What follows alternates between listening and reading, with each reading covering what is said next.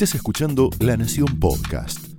A continuación, Alfredo Leuco analiza los sucesos del día en Palabra de Leuco. Habla de un presidente perdido y yo también le quiero hablar de un presidente que se definió como títere. Nadie lo obligó, ¿eh? Solito, solito Alberto Fernández pronunció ese concepto que hoy lo condena y lo define. Fue en una entrevista con María Julia Oliván en Radio Nacional el 11 de mayo del 2019 y Alberto cometió un sincericidio y dijo, no quiero que el poder esté en Uruguay y Juncal y en la Casa de Gobierno haya un títere, lo dijo Alberto. Y exactamente una semana después Cristina lo bendijo como candidato a presidente. Ella, por supuesto, se reservó la vice, el primer lugar en la línea sucesoria, una manera de marcarlo de cerca y de respirarle la nuca como un stopper ideológico. Hoy está ocurriendo lo que anticipó Alberto. Fue un visionario que cedió a la tentación en la Casa de Gobierno. Hay un títere y el poder, ¿en dónde está? En el departamento donde vive Cristina y donde, dicho sea de paso, no hay que olvidarlo, Daniel Muñoz recibía valijas, bolsos, mochilas que desbordaban de dólares sucios y corruptos del plan sistemático de recaudación de coimas más colosal de la historia democrática argentina. Ahora, entregar la cabeza de Marcela Lozardo y titubear por lo menos hasta esta hora durante una semana respecto de su reemplazante se convirtió en un papelón grave que demuestra el nivel de degradación de la investidura presidencial al que lo sometió Cristina. Esto, esto, como bien decía Manuel, genera fuertes turbulencias institucionales porque Cristina le fue comiendo las piezas del ajedrez del Estado hasta prácticamente vaciarlo de poder.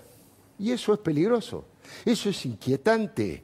¿Sabe por qué? Aparece como una fuerte señal destituyente es una especie de golpe palaciego que pone en jaque el sistema republicano y la división de poderes. Anoche Carlos Pañi, en este mismo canal, tituló su columna con mucha precisión, El presidente sitiado. Mire, la Real Academia Española ofrece los siguientes sinónimos. Asediado, cercado, arrinconado, acorralado y finalmente rodeado. En Córdoba, los muchachos solemos decir tragicómicamente que Cristina le rodeó el rancho a Alberto. Lo convirtió en una marioneta. Fue una manera de decir que el principal funcionario que no funciona es Alberto. Es un presidente que no preside. Sonó extraño que el primer mandatario se viera obligado a decir una obviedad. Acá llegué con Cristina y me voy a ir con Cristina. Fue una confesión de sus preocupaciones, pregunto, ¿quién apuesta a que usted se vaya, señor presidente? Mire, si hay algún golpista, sería bueno que lo denuncie. Este ruido de paso redoblado es la confirmación de que Cristina va por todo. Los ministros se preguntan, ¿quién es el que sigue?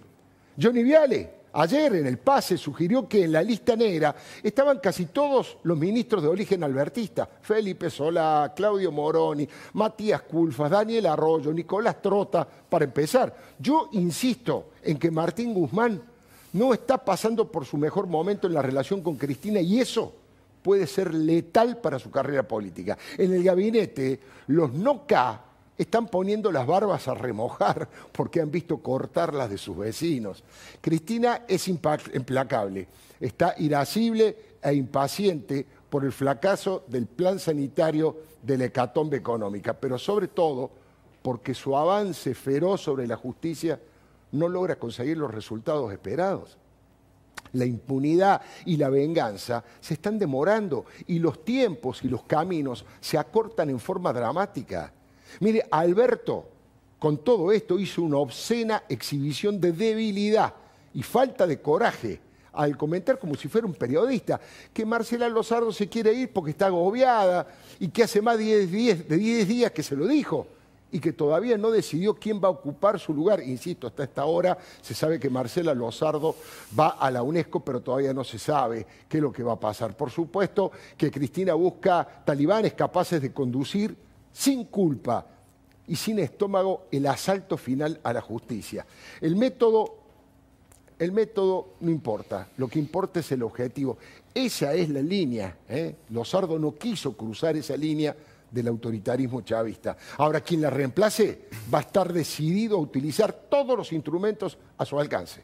Carpetazos extorsivos, eh, leyes especiales, resoluciones como traje a medida, insultos, gritos, operaciones de inteligencia de la peor calaña. Y la verdad, Cristina necesita cortarle la cabeza a un par de miembros de la Corte, al fiscal Carlos Stonelli, a su jefe Eduardo Casal, al doctor Gustavo Hornos, y siguen las firmas entre los que ella considera, considera enemigos. ¿no?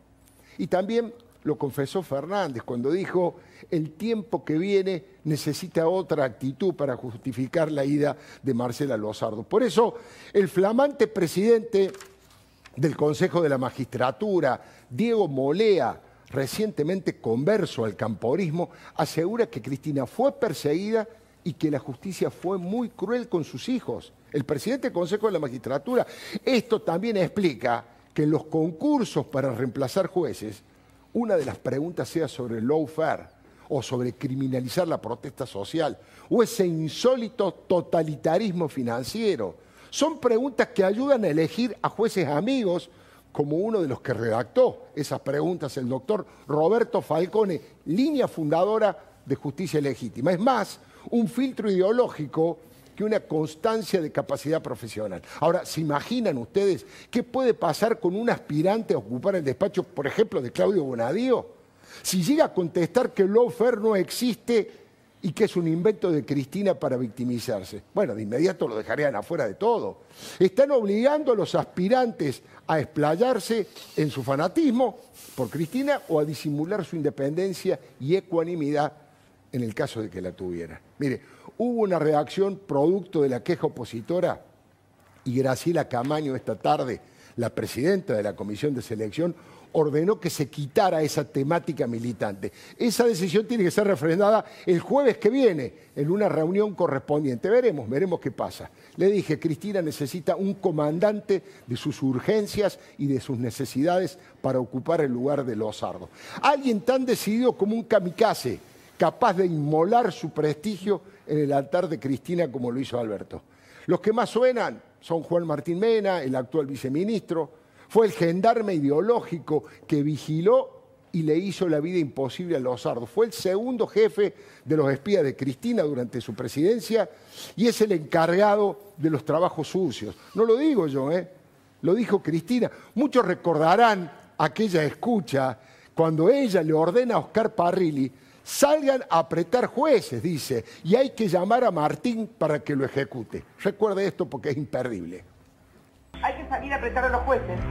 Ahí yo lo, mandé a hablar a Martín para ver si él tiene llegada para que los fiscales de la causa que tienen ahora la investigación lo citen. Citen, obviamente.